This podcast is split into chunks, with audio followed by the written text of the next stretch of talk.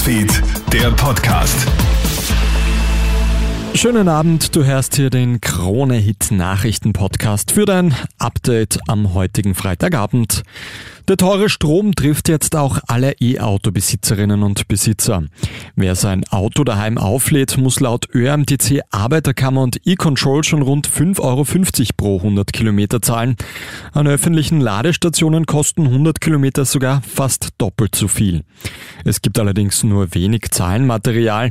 Bei E-Tankstellen würde ein regelrechter Preisdschungel herrschen, kritisiert auch Christian Kratzer vom Verkehrsclub Österreich. Da haben die Energieunternehmen noch großen Aufholbedarf, dass es hier mehr Transparenz gibt, dass klar ist, wie viel das Laden jeweils bei der Ladestation kostet. Österreichs Seilbahnen planen im Winter auf Sparmodus zu schalten, denn Stromkosten machen auch vor dem Wintersport nicht halt. So könnten etwa die Betriebszeiten eingeschränkt werden. Nachtskifahren könnte somit heuer komplett ausfallen. Außerdem wird es in zahlreichen Skigebieten keine Sitzheizung mehr in Gondeln geben.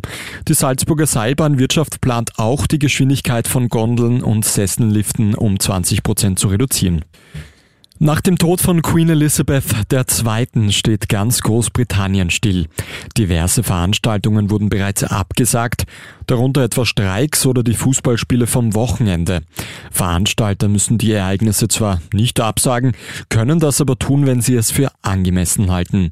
Die nationale Trauerphase dauert jedenfalls bis eine Woche nach dem Begräbnis der Queen. Ein konkretes Datum wurde aber bisher noch nicht genannt.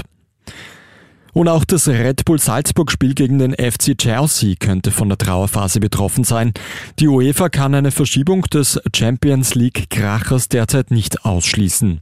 Die Salzburger sollen ja Mittwoch am zweiten Gruppenspieltag in der Stamford Bridge auflaufen. Alle Auswirkungen auf die Spieler englischer Mannschaften sollen zeitnah bekannt gegeben werden, heißt es jetzt von der UEFA. Das war's auch schon mit dem Podcast für heute Abend. Ich wünsche noch einen schönen Abend. Der Podcast.